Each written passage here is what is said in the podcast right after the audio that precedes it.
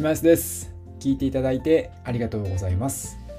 この番組は皆さんが取り入れやすい効率化にまつわるノウハウを一日一つ紹介する番組です、えー、皆さん定期的に運動ってしてますか？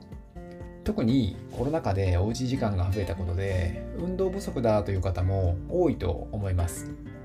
本日は改めて運動がもたらす効果とそのやり方についてお話をします。成功者の方っていうのは体を鍛えている方が多いんですね。で、フォーブスっていうま雑誌が50人の経営者やその CEO のライフスタイルを調査したところ、まあ、ほぼ毎日運動習慣を持っている方というのが、まあ、ほとんど、ほぼ全員だったそうです。まあもちろんこれは見た目はもちろんえー、健康やその脳への働きとか、あとストレス緩和みたいなところの、まあ、メリットを感じて取り入れている方が多いそうです。アップルも Apple Watch を皮切りに、フィットネスに、まあ、この10月からま参入してきました。日本はまだこれからっぽいんですけど、なんで、まあ、その、今後盛り上がりそうなんですね、その運動、フィットネスというところに関して、え、分解をしてまいります。それでは参りましょう。運動は大きく2つの効果があると、大きく2つに分け、2つの効果があるというふうに言われています。1つは、この体にもたらす効果ですね。まあ、これはもう皆さんご存知かもしれないですけど、あの生活習慣病とかの予防とか、あとは運動によりその筋肉や骨が鍛えられたりとか、あとは心肺機能がですね、向上したりとかっていうところで、まあ、これはですね、もう本当にあの皆さん、まあ、あの認識されてるかなというふうに思います。で、もう一つ、今日の主題と本題としてのところなんですけど、まあ、近年のその研究で、まあ、メリットとして注目されているのがその精神的なメリットです。まあ、これは脳が活性化されたりとか、あとはストレス緩和効果があったり、まあ、あとは軽い運動をしただけで心を安定させる。まあ、これ、セロトニンとかエンドルフィンといった、まあ、脳の中からそのホルモンが分泌されて、えっとまあ、それによってそのストレス緩和とか脳の活性化みたいな効果があるようです。で、あのハーバード大学の研究によると、運動習慣がある人っていうのは、うつ病の罹患率が、えー、と2、3割低いという結果があるそうです。まあこれも本当にメリットだらけかなという感じがします。で、まあ、昔はやっぱりそれこそ、あの、勉強するといったら、机にかじりつくみたいなもんだったと思うんですけど、まあ、今は結構運動しながら勉強する方が効果があるよなんていう、まあ、意見が多い、まあ、研究が多いという感じですね。なんかあの調べてみたら、代々木ゼミナール、あの予備校の記事だと、まあ、受験において運動することで記憶力とかやる気が湧くっていう、そのまあ効果があるからぜひ運動しようよみたいな記事があるんですよね。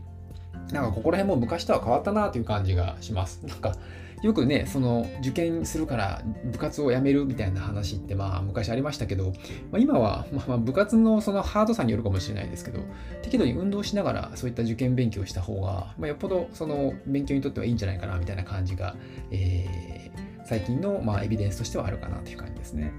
で、ただ、運動って結構面倒ですよね。で、まあそんな方におすすめなのが、まあ、ウォーキングですと。まあ、まずは、まあ、5分でも10分でも、あの、全然軽くでいいので、ウォーキングすることから始めてみるのが良いかなというふうに思ってます。僕自身はですね、一応毎朝ランニングしてるんですけど、あの、ただ、寒いし、まあ、外出たくないよみたいな方もいらっしゃると思うんですよね。で、ちなみに、えっ、ー、と、その、川沢志さんというその精神科医の方がいらっしゃるんですけど、まあ、その方が、えー、カバチャンネルっていう YouTube のチャンネルやってるんですけど、まあ、そこでですね、あの、まず午前中に日を浴びるということは結構効果としてはあの重要だって話があるので、まあ、できれば外がいいんですけど、まあ、とはいえ寒くし寒いし出たくないって方に関しては、まあ、おすすめの方法が2つあります。まずアプリですね。あの、ナイキが出している NTC っていうアプリがあって、で、まあ、そのアプリを立ち上げると、あの、運動メニューがいくつかあって、あとはまあ負荷とかもあのいろいろ選べるんですよね。なので、まあ、軽い運動っていうのはまずそこから始めてみて少しずつ増やしていくっていうのは一つ方法としてあるかなと思ってます。あともう一つが YouTube で結構フィットネス系のチャンネルが豊富にあるので、まあ、こちらもおすすめです。あの、ノガチャンネルというチャンネルとか、あとは、えー、マリ、えー、マリナ竹脇さん。ちょっとこれはあのいつもあのあんまりチャンネル名意識してないんですけど、そういったですね、あの、女性の方がやってるチャンネルって結構ガリガリに鍛えるようなチャンネルじゃないんですよね。なんで、まあ、よく見て僕は結構運動してます。まあ、これ結構やるとちゃんと疲れるんですけど、で、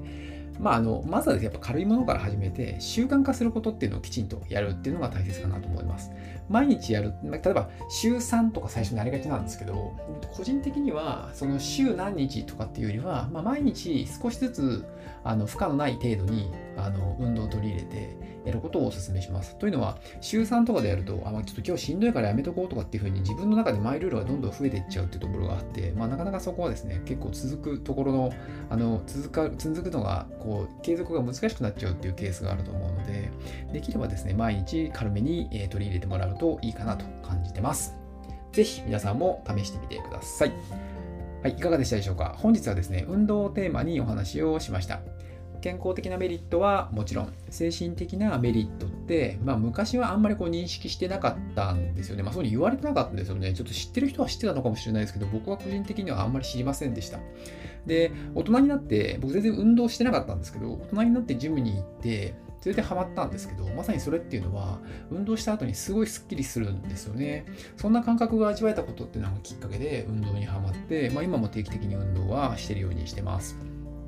なんか成功体験があると習慣になるんですよね。なんでその辛いものではなくて楽しいものっていうふうに変換できていって、まあ、それが定期的にあの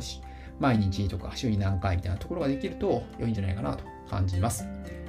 皆さんもまずは軽くやってない方はですね、始めてみてください。